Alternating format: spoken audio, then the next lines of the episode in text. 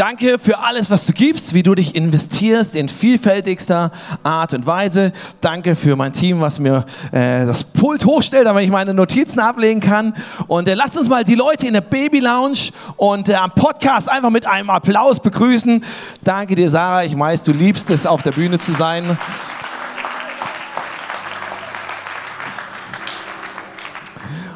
Und wir sind drin in unserer Serie, die nennt sich Growing Love, kommt daher, dass wir sagen, unsere Jahresvision für dieses Jahr, wo wir glauben, dass Gott uns das aufs Herz legt, was als Schwerpunkt für dieses Jahr als Kirche, aber auch für jeden Einzelnen ist, dass wir in Liebe wachsen dürfen. Und Liebe hat verschiedene Aspekte, nämlich ein Aspekt, dass wir sagen, wir wollen in unserer Liebe, ist wie so eine Klammer, wir wollen in unserer Liebe zu Gott wachsen, aber auch in unserer Liebe zu anderen Menschen wachsen. Und das Ganze wird zusammengehalten davon, dass wir geliebt sind von Gott. Und ich meine, wer will nicht mehr Liebe in seinem Leben?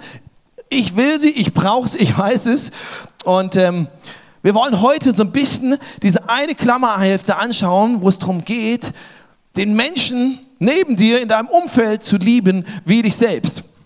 Und äh, es steht in verschiedenen Versionen so in der Bibel, aber es taucht immer wieder auf. Eine Version steht in Matthäus 7, Vers 12. Behandelt die Menschen stets so, wie ihr von ihnen behandelt werden möchte, möchtet. Denn das ist die Botschaft des Gesetzes und der Propheten. Behandle den anderen so, wie du von ihm behandelt werden möchtest. Jetzt habe ich eine Frage an dich. Wer hier wurde schon mal nicht so behandelt, wie er gerne behandelt werden möchte? Vermutlich alle. Wir sitzen im selben Boot. Mir geht es natürlich ganz genauso wie dir. Und ich frage die Frage jetzt nicht, aber wenn du, dir wenn du die Frage stellst, hast du den anderen immer so behandelt, wie du es eigentlich selbst möchtest, würdest würden wahrscheinlich ehrlicherweise auch alle aufzeigen müssen. Das heißt, wir leben zusammen, wir sind in Beziehung zueinander, manchmal enger, manchmal weiter weg, aber du kannst dieses Leben nicht komplett allein leben. Du stehst in Beziehung zu anderen und es werden Verletzungen und Konflikte passieren. Und ich habe gemerkt, immer wenn das der Fall ist, dann ist das wie so ein verstopftes Rohr in der Toilette. Was passiert, wenn das Rohr verstopft ist? Es geht nichts mehr durch. Und ich glaube, genauso ist es mit unserer Liebe. Mit unserem Liebeskanal. So wie ich Liebe geben kann und wie ich Liebe empfangen kann, sowohl von anderen als auch von Gott. Dieses Rohr kann manchmal verstopft werden. Und das Rohr wird dann verstopft, wenn Unvergebenheit in unserem Leben drin ist. Dann merke ich, wenn ich sauer bin, ich einen ungelösten Konflikt mit jemandem habe, in meinem Herzen keine Vergebung einer Person gegenüber ist, dann kann ich nicht ehrlich die Person anschauen und sagen, ich liebe dich, weil ich weiß, da ist eine Verstopfung da. Und genauso fällt es mir sehr schwer, dann Liebe zu empfangen und Liebe zu empfinden. Und das heißt nicht, dass sie nicht da ist, aber ich kann sie nicht empfangen, weil es wie dieses verstopfte Rohr ist. Und äh, deswegen wollen wir heute anschauen, hey, forgiving love. Nämlich, dass Liebe immer auch etwas mit Vergebung in unserem Leben zu tun hat.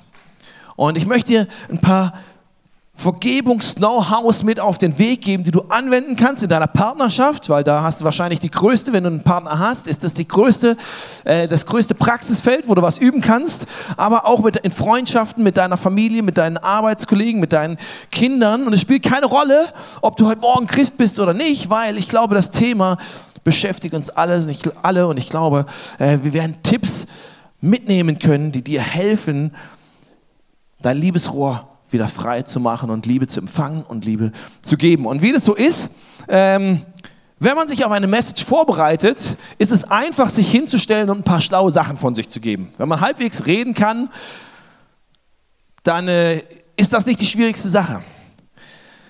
Wichtig ist, dass man lebt, was man tut. Und deswegen erlebe ich immer wieder, wenn äh, ein Thema kommt, testet Gott das vorher in meinem Leben. Und das ist nicht immer vergnügungssteuerpflichtig. Diese Woche ging es um Vergebung. Was glaubst du, was passiert ist? Ich hatte diese Woche wunderbare Gelegenheiten, Vergebung zu üben.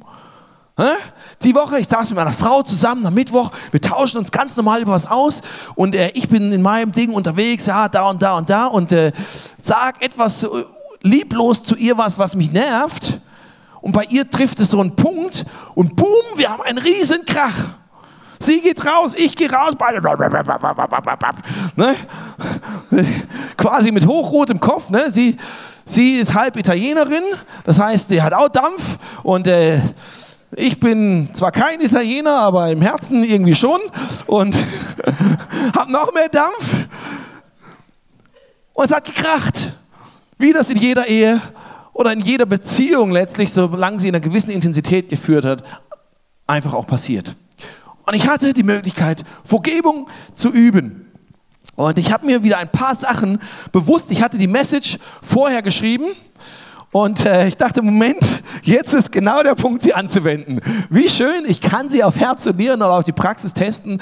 Und ich möchte mit dir ein paar konkrete Dinge anschauen, wie vergebende Liebe ausschauen kann. Bist du ready? Gut, zwei Leute, alle anderen wünsche ich noch einen schönen Sonntag. Holt euch hinterher noch einen Kaffee. Vergebungs-Know-how, Punkt Nummer eins. Ich fange bei mir an. Ich fange bei mir an. Ich glaube, wir Menschen haben alle eine Gemeinsamkeit. Wir wollen nämlich, egal wo du herkommst, egal was dein Background ist, was deine politische Ansicht ist, auf welchen Fußballverein du stehst, welches Geschlecht du hast oder was auch immer, jeder von uns möchte geliebt und verstanden werden. Mal ganz ehrlich, wer möchte nicht geliebt werden hier? Keiner. Vielleicht fühlst du dich selbst nicht liebenswert, das mag sein, aber trotzdem tief in einem, unserem Herzen hat jeder den Wunsch, geliebt und auch verstanden zu werden. Und das Problem entsteht in dem Moment, wo ich in einen Konflikt reinkomme, wo Verletzung passiert, merke ich nicht unbedingt Liebe und merke ich auch nicht Verständnis, sondern ich habe das Bedürfnis, beides zu bekommen. Ich habe das Gefühl, der andere versteht mich nicht. Ich habe das Gefühl, oh, der andere, der, der redet vollkommen an mir vorbei, der will mir ja gar nicht zuhören. Und vielleicht sogar, der liebt mich gar nicht oder ich spüre es in dem Moment zumindest nicht. Und es geht normalerweise nicht nur einer Seite so, sondern beiden Seiten in einem Konflikt. Das heißt, beide Seiten sind bedürftig, sehen sich nach Anerkennung, nach Liebe, nach Verständnis, fühlen sie gerade nicht voneinander. Und das Problem ist, wenn sie dann versuchen, diesen Konflikt zu lösen, dann geht das, wird es eher noch schwieriger. Weil dann werde ich darauf hingehen und sagen, hey, aber du hast mir nicht, vielleicht kennst du so Sätze, du hast doch, du hast doch gesagt, du hast doch gemacht und das war nicht gut von dir und so weiter. Ich bin ganz schnell beim Du, beim anderen, was er falsch gemacht hat und ich versuche von ihm was zu bekommen, unbewusst, was ich mir eigentlich wünsche. Aber wenn zwei Bedürftige versuchen voneinander was zu bekommen, was beide in dem Moment nicht haben, dann funktioniert es einfach nicht. Wenn du durstig in der Wüste unterwegs bist und hast noch ein paar Tropfen Wasser in deiner Wasserflasche und ihr seid zu zweit unterwegs und euch beiden geht so und ihr seid kurz vorm Verdursten und versucht beide voneinander das Wasser zu entreißen, was ihr eh nicht genug habt, dann äh, wird das keinen Konflikt lösen. Und genauso ist es bei uns, wenn wir in Streit und in Konflikten drinstehen und versuchen, Anerkennung und Liebe und Verständnis vom anderen zu bekommen, dieses unerfüllte Verlangen, können wir nicht bei uns gestellt kriegen, sondern müssen wir zuerst für uns bei Gott stellen. Das heißt, erster Punkt, wenn ich sage, ich fange bei mir an, heißt, ich gehe zu Gott und nicht zum anderen. Ich versuche nicht auf Teufel komm raus, jetzt, diesen, jetzt in dieser Sekunde den Konflikt zu lösen, sondern ich sage, okay, ich gehe wir gehen jetzt beide erstmal zu Gott. Und ich gehe zu Gott und ich schütte mein Herz aus und lasse meinen ganzen Frust raus und sage, Gott, ich fühle mich so ungerecht behandelt von der Person und es geht doch gar nicht und ich kann mich erstmal auskotzen. Und manchmal ist das wichtig. Manchmal ist das wichtig. Weißt du warum? Weil wenn was in deinem Magen drin ist, was nicht gut ist, dann bringt es nichts, wenn du was Gutes reinschüttest, das macht es so schlimmer. Manchmal muss das Schlechte erstmal raus. Aber dein Partner oder der Konfliktpartner in dem Moment ist nicht der Ort, wo du das in deinem Magen rauslässt, weil dann kotzt ihr euch nur gegenseitig an. Ich gehe zu Gott und ich schütte ihm mein Herz aus und sage, Gott, so geht's mir. Und Gott, hier ist meine Sehnsucht und ich möchte verstanden werden und ich weiß, du verstehst mich. Und dann kann Gott anfangen, nicht nur mir zu geben, was ich brauche, sondern er kann anfangen, mir seine Sicht auf die ganze Situation und auf den anderen zu geben. Und dann kann Folgendes passieren, nämlich ich lasse mir meine Fehler zeigen. Das ist das nächste von ich fange bei mir an, ich lasse mir meine Fehler zeigen. Nachdem ich erstmal meinen Frust los bin, kann ich sagen, Gott, wenn ich ganz ehrlich bin, weiß ich ja normalerweise, ich bin auch nicht ganz schuldlos. Und ich kann anfangen zu sagen, Gott, jetzt äh, habe ich mich darüber ausgeheult, was der andere alles Schlimmes gemacht hat und wie er mich verletzt hat. Aber ich weiß, ich habe ja auch eine, einen Teil zu tragen. Zeig mir meine Fehler und ich gestehe sie vor Gott ein. Ich fange bei mir an, heißt, ich gebe mir und dem anderen Raum und Zeit dafür.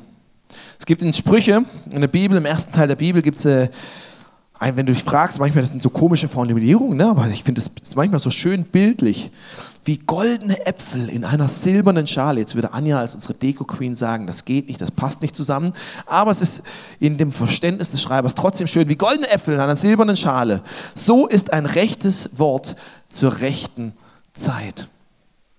Ein rechtes Wort zur rechten Zeit. Im Umkehrschluss heißt das, es gibt sowohl Worte, die nicht passend sind, als auch eine Zeit. Du kannst die rechten Worte aber zur falschen Zeit haben. Du kannst in der besten Intention sagen, du kannst hundertprozentig recht haben mit dem, was du sagst, aber es ist die falsche Zeit. Deswegen in einem Konflikt ist wichtig, ich gebe mir und dem anderen auch Zeit. Und dann, was mir manchmal hilft, ist, mir bewusst machen, ich ziehe, was ist Liebe und Liebe ganz bewusst wie anzuziehen. Weil in mir bin ich vielleicht noch, bin ich auf 180 und der Dampfkessel brodelt und ich sage, nein, ich führe mir Liebe vor Augen und ich ziehe sie an. Und es gibt äh, im 1. Korintherbrief 13, im hinteren Teil der Bibel, gibt es äh, so einen wunderschönen Text. Vielleicht hast du ihn schon gehört. Die Liebe ist geduldig und freundlich. Und ich lese mir diesen Text durch, vielleicht lese ich ihn mir laut vor euch. Die Liebe ist geduldig und freundlich. Sie ist nicht neidisch oder überheblich, nicht stolz oder anstößig. Die Liebe ist nicht selbstsüchtig. Sie lässt sich nicht reizen und wenn man ihr Böses tut, trägt sie es nicht nach. Sie freut sich niemals über Ungerechtigkeit, sondern sie freut sich immer an der Wahrheit. Die Liebe erträgt alles, sie verliert nie den Glauben, bewahrt stets die Hoffnung und bleibt bestehen, was auch geschieht. Wenn du es in diesem Moment liest, dann denkst du, das ist ganz weit weg. Weil das ist nicht das, was du empfindest. Und dann kannst du den Text auch folgendermaßen lesen, und das mache ich manchmal. Ich setze einfach für die Liebe oder sie, setze ich mich ein. Weil ich sage, so möchte ich sein. Nicht so bin ich in dem Moment, sondern ich lese, Nathanael ist geduldig und freundlich. Nathanael ist nicht neidisch oder überheblich, stolz oder anstößig. Nathanael ist nicht selbstsüchtig. Nathanael lässt sich nicht reizen. Und wenn man Nathanael Böses tut, trägt Nathanael es nicht nach. Nathanael freut sich niemals über Ungerechtigkeit, sondern Nathanael freut sich immer an der Wahrheit. Nathanael erträgt alles, er verliert nie den Glauben, bewahrt stets die Hoffnung, bleibt bestehen, was auch geschieht oder bleibt beständig, was auch geschieht. Und das ist eine Sache, die mir hilft zu sagen, okay, das möchte ich. Nicht, weil ich es in dem Moment empfinde oder weil ich überheblich bin, sondern ich sage, das will ich. Danach will ich mich ausrichten. Und dann nehme ich als letzten Schritt eine bewusste Haltung ein, wo ich mir bewusst mache, so möchte ich den anderen sehen. So möchte ich diesen Konflikt mit ihm klären. Nämlich zum einen, hey, ich bin für dich. Ich bin nicht gegen dich. So oft ist es ja, aber du hast und du hast und deswegen habe ich recht. Ich bin gegeneinander und wer gewinnt dieses Match jetzt hier? Nein, ich bin für dich. Ich will dir gar nicht beweisen, wer jetzt recht hat, sondern ich bin für dich. Ich will, dass du gewinnst. Ich will, dass ich gewinne. Ich brauche dich ich brauche dich, weil so cool ich bin und so, cool, wie, so sehr wie ich vielleicht auch das Gefühl habe, dass ich recht habe, aber ich brauche dich, weil ich immer eine eingeschränkte Sicht habe. Ich brauche deine Ergänzung. Ich entdecke den Schatz in der Andersartigkeit des anderen. Und ich sage mir, du bist wichtig. Du bist wichtig, auch wenn ich es gerade nicht fühle. Deine Meinung ist mir wichtig, auch wenn ich sie vielleicht gerade nicht verstehe oder teile. Deine Gefühle sind mir wichtig, auch wenn ich sie nicht nachvollziehen kann. Du bist mir wichtig. Ich fange bei mir an und ich fange an, mir von Gott zu holen, was seine Sicht ist und was ich brauche, um dann wieder weitergehen zu können mit dem anderen. Schritt 1, ich fange bei mir an. Schritt 2, kipp das Gift weg und werde freier. Und jetzt brauche ich mal meine zwei Freiwilligen, Dietmar und Diana auf der Bühne. Gebt ihnen einen herzlichen Applaus. Haben sich ganz nach hinten gesetzt, um von euch äh, den Applaus abzuholen, während sie durch die Reihen kommen. Wie schön. Und äh, ich weiß, ich habe euch ausgewählt, weil ihr ein Paar seid, was niemals Konflikte hat. Und ähm, ne? Das heißt, wenn ihr wissen wollt, wie das geht, ja, fragt einfach Dietmar und Diana. Und ihr seid jetzt mal mein Konfliktpaar und äh, habt einen Konflikt. worüber auch immer, das können ja die unterschiedlichsten kleinen Sachen sein. Ihr dürft euch jetzt mal äh, dahinstellen in eine Konflikthaltung. Wenn, jetzt überlegt euch mal, wie das wäre, wenn ihr jemals einen Konflikt gehabt hättet. Ne? Habt ihr nie gehabt, deswegen da steht da nicht so freundschaftlich lächelnd nebeneinander, ne? so eher gegeneinander. Ne? Steht mal, äh, stellt sich gegeneinander hin. Und was passiert aber einem Streit? Ihr könnt ein bisschen auseinandergehen. Dietmar nimmt ein Kissen und schmeißt es auf Diana und sie fängt es auf. Nein, stoppt, du behältst es und du schmeißt noch mehr Kissen. Und Diana schmeißt ein Kissen zurück und wir bewerfen uns. Wir bewerfen uns mit lauter Dingen. So, jetzt geht es wirklich gleich Streit, deswegen gebe ich dir euch jetzt einfach in die Hand. Wir bewerfen uns mit lauter Dingen, mit Verletzungen, mit Argumenten, mit Worten, vielleicht sogar mit Beleidigungen, je nachdem. Jetzt hört mal auf, euch zu bewerfen. Ihr habt jetzt genug zu tragen. Und am Ende stehen da zwei Menschen, die merken, irgendwas steht zwischen uns. Was jetzt nicht passieren kann, ist, ich kann den anderen mit all diesen Sachen, die mich jetzt gerade verletzt haben und die ich mit mir rumtrage, ich kann den anderen nicht herzlich umarmen. Ich kann ihn nicht liebevoll in den Arm nehmen. Ich kann ihm nicht die Hand zur Versöhnung ausstrecken. Ich kann maximal höfliche Korrektheit zwischen uns haben. Wo man irgendwie sagt, ja, ja, ja, okay, wo man versucht, wieder freundlich miteinander zu sein, aber eigentlich, eigentlich steht noch was dazwischen. Und wenn ich versuche, dem anderen einfach die Kisten der Verletzung zurückzuwerfen, was er mir jetzt angetan hat, dann führt das dazu, dass ich nicht unbedingt weniger habe, weil sie wird mir gleich zwei zurückhauen. Und ich habe noch mehr Belastung, weil ich merke, ich habe auch einen Fehler gemacht. Wir müssen tun und beherzigen, was Jesus gesagt hat. Und was hat Jesus gesagt in Matthäus 11, Vers 28? Kommt alle her zu mir, die ihr euch abmüht und unter eurer Last leidet. Ich werde euch Ruhe geben. Dietmar erkennt das vielleicht als erster, auch wenn er noch nie einen Konflikt hatte. Aber Dietmar erkennt, ich muss zum Kreuz gehen. Ich muss nicht auf Diana schauen, sondern ich gehe zum Kreuz. Und ich sage, Jesus, das hat die Diana mir gesagt. Und das hat mich verletzt. Und ich, Dietmar, fängt an, all das bei Jesus abzulegen.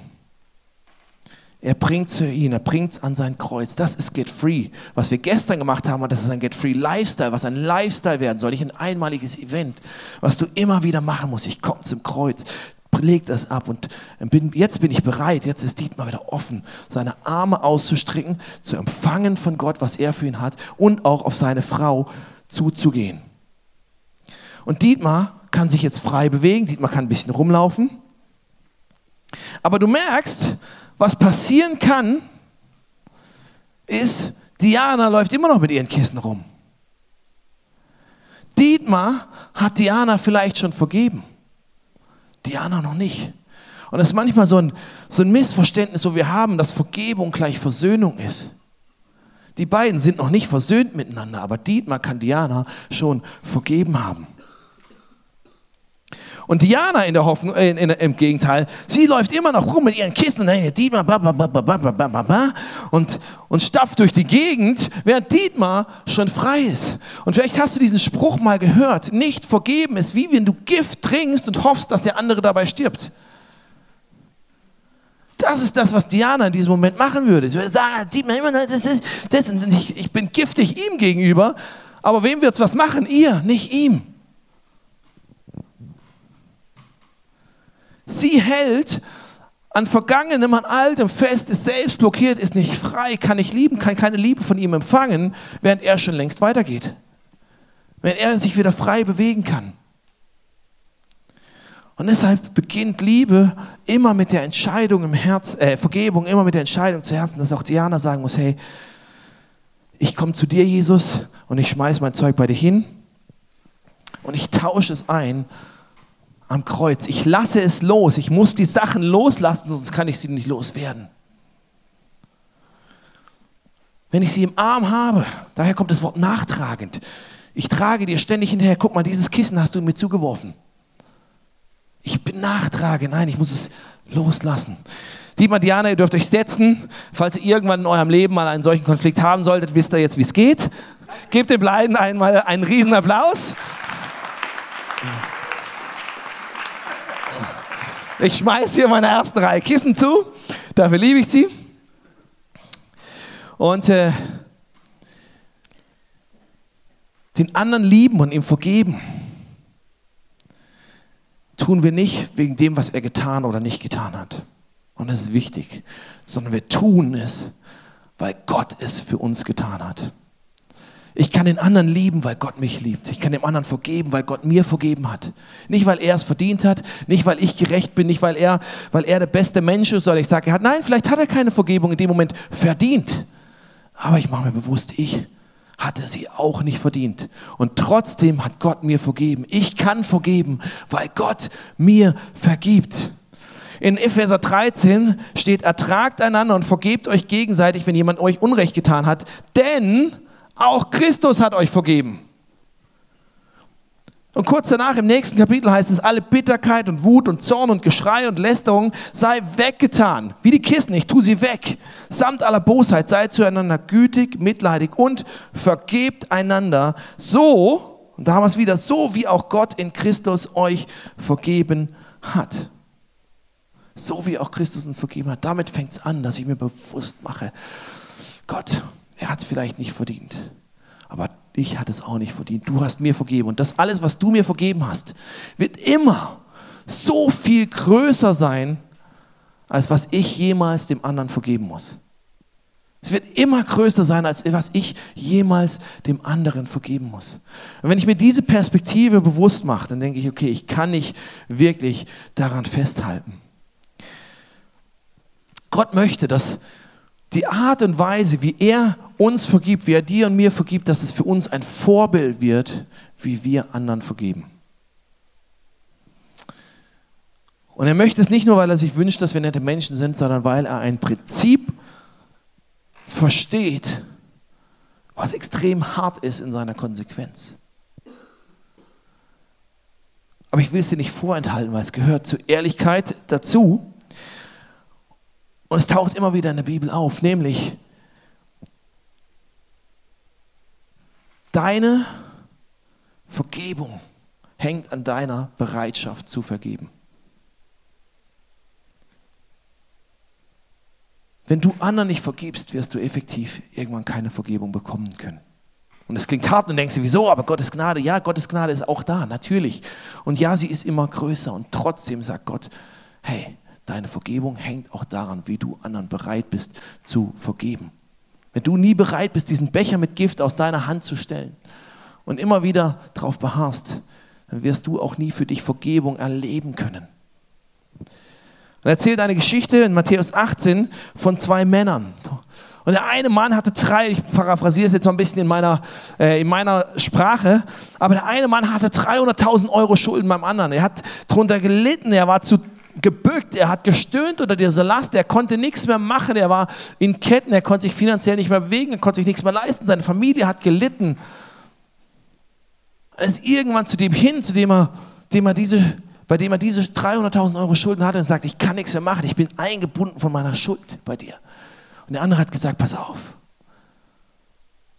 wir schreiben jetzt hier einen Vertrag und ich vergebe dir und erlass dir hiermit deine 300.000 Euro. Und er läuft raus und von einem Moment auf den anderen ist er alle Schulden los.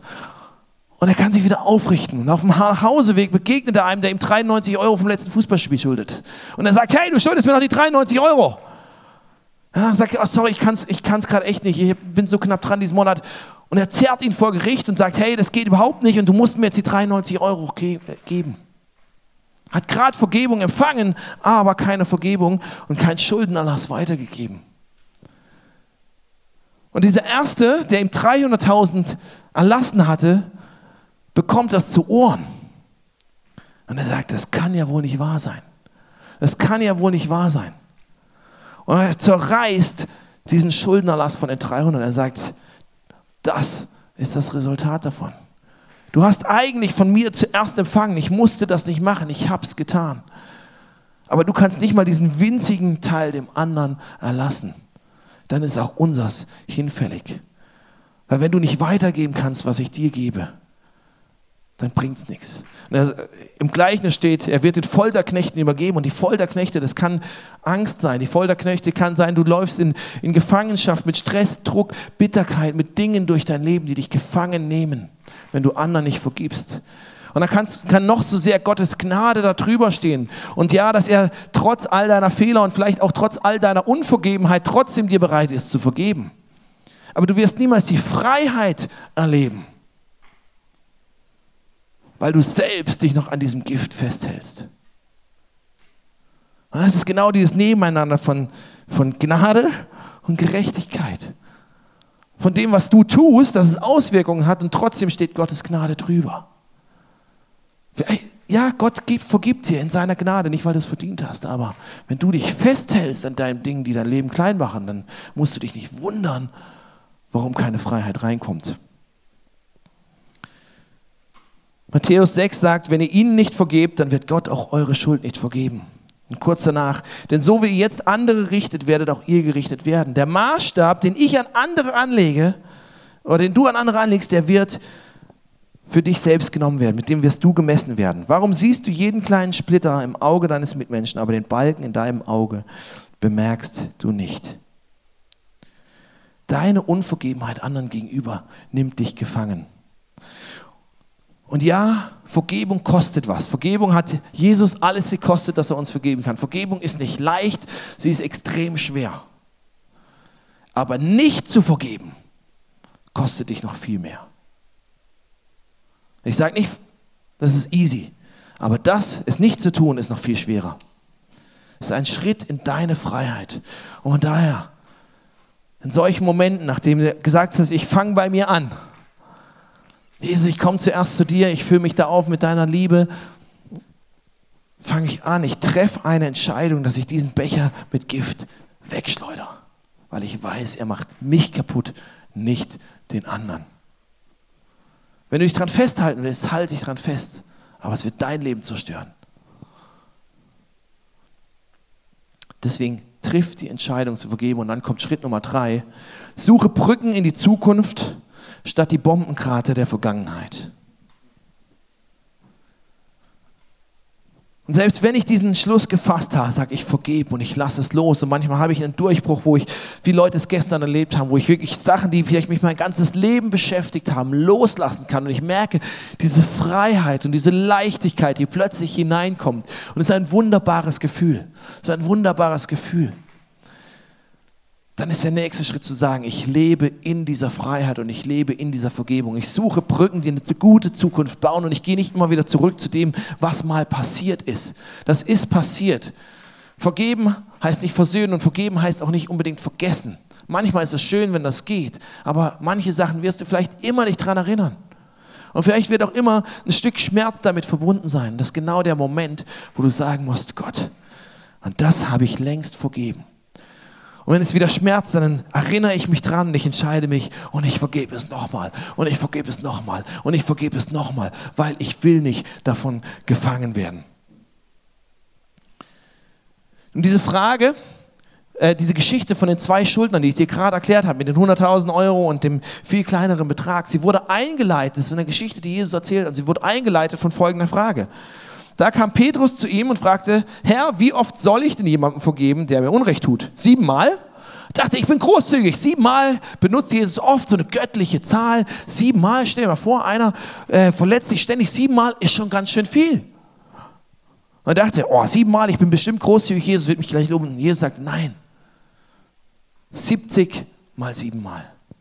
Und 70 mal siebenmal, es geht nicht jetzt um eine Zahl, sondern es geht darum zu sagen, so oft es nötig ist, es gibt kein Limit für Vergebung. Es gibt keine Obergrenze. Es gibt kein Limit, sondern so oft es nötig ist, vergib. Vergib dem anderen, weil er es braucht, aber vergib auch, weil du es brauchst. Und das heißt in Freiheit leben. Und dann, je öfter ich das tue, werde ich merken, hey, meine Schritte werden leichter und die Vergebung wird leichter und sie kommt schneller und mein Herz kommt schneller hinterher und meine Gefühle kommen schneller hinterher, weil ich mich entscheide, ich werde vergeben, so oft ich es muss. Vergebung ist immer ein Weg, auf dem ich bin.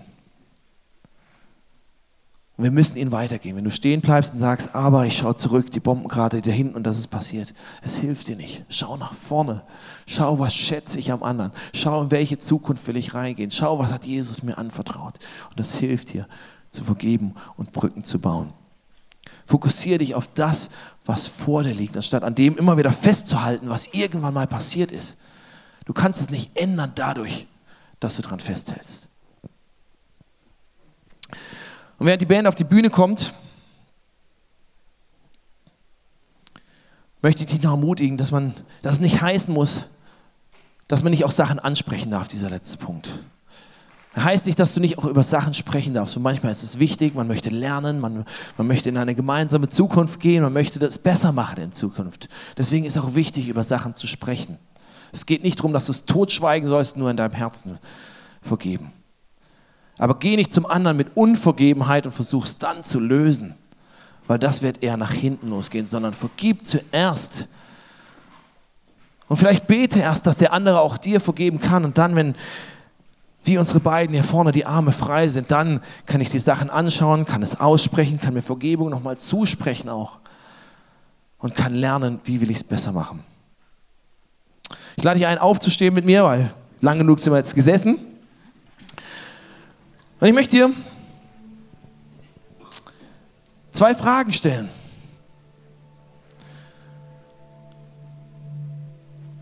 Wo musst du vergeben?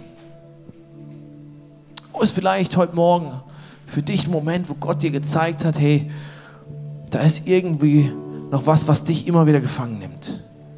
Und wo Gott dich heute Morgen einlädt und sagt, hey, ich habe dir schon längst alles vergeben und ich wünsche mir, dass du dein Herz und deinen Kopf aufmachst, um auch dem anderen zu vergeben. Dass du vielleicht heute Morgen erstmal einfach nur eine Entscheidung triffst, ich will ihm vergeben. Egal wie hart es sich anfühlt. Und sagst, Jesus, ich brauche dich. Ich brauche deine Hilfe dabei. Wo musst du vergeben? Damit Liebe wieder fließen kann und möglich ist. Und wo musst du vielleicht jemanden um Vergeben bitten. Auch das kann ein Schritt sein, zu sagen, hey, da habe ich echt Mist gebaut. Und ich gehe zum anderen und ja, der andere hat vielleicht auch seinen Teil gebaut, seinen Teil, Anteil daran gehabt, aber ich bitte für meinen Teil um Vergebung.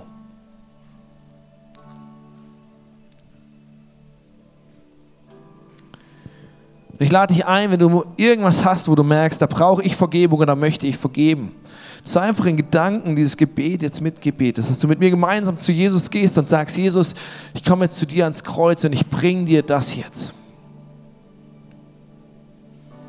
Halt's wie ein,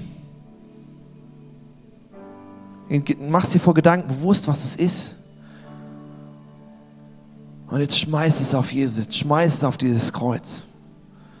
Jesus, danke, dass du uns zuerst geliebt hast und vergeben hast. Danke, dass deine Vergebung nicht daran gebunden ist, ob wir sie verdient haben, sondern deine Vergebung entsteht aus deiner Liebe zu uns. Jesus, ich bitte dich um Vergebung, wo ich gegenüber dir und anderen schuldig geworden bin. Ich brauche Vergebung. Und Jesus, ich möchte heute Morgen auch vergeben, wo mir jemand anders mir gegenüber schuldig geworden ist. Jesus, ich lasse es jetzt los. Ich lasse es jetzt gehen. Ich schmeiße es jetzt auf dich. Und ich empfange deine Freiheit. Weil ich will nicht, dass mich das aus der Vergangenheit für meine Zukunft einschränkt. Ich schmeiße es auf dich und ich spreche dir zu. Freiheit kommt in dein Leben. Jesus, du sagst im im Vater unser, wo du uns gezeigt hast, wie, wie können wir beten, sagst du, vergib uns, wie auch wir anderen vergeben. Vergib uns, wie auch wir vergeben unseren Schuldigern. Nee, ist das unser Gebet heute Morgen. Dass du uns vergibst und wir anderen vergeben.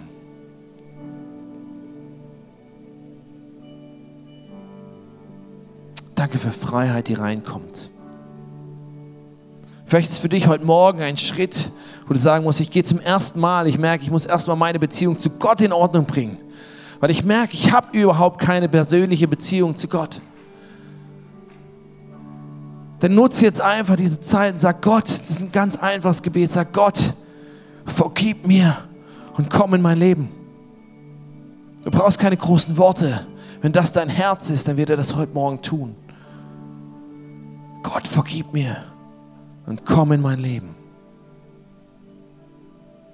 Sei du die Nummer eins. Ich will nach deinem Willen leben.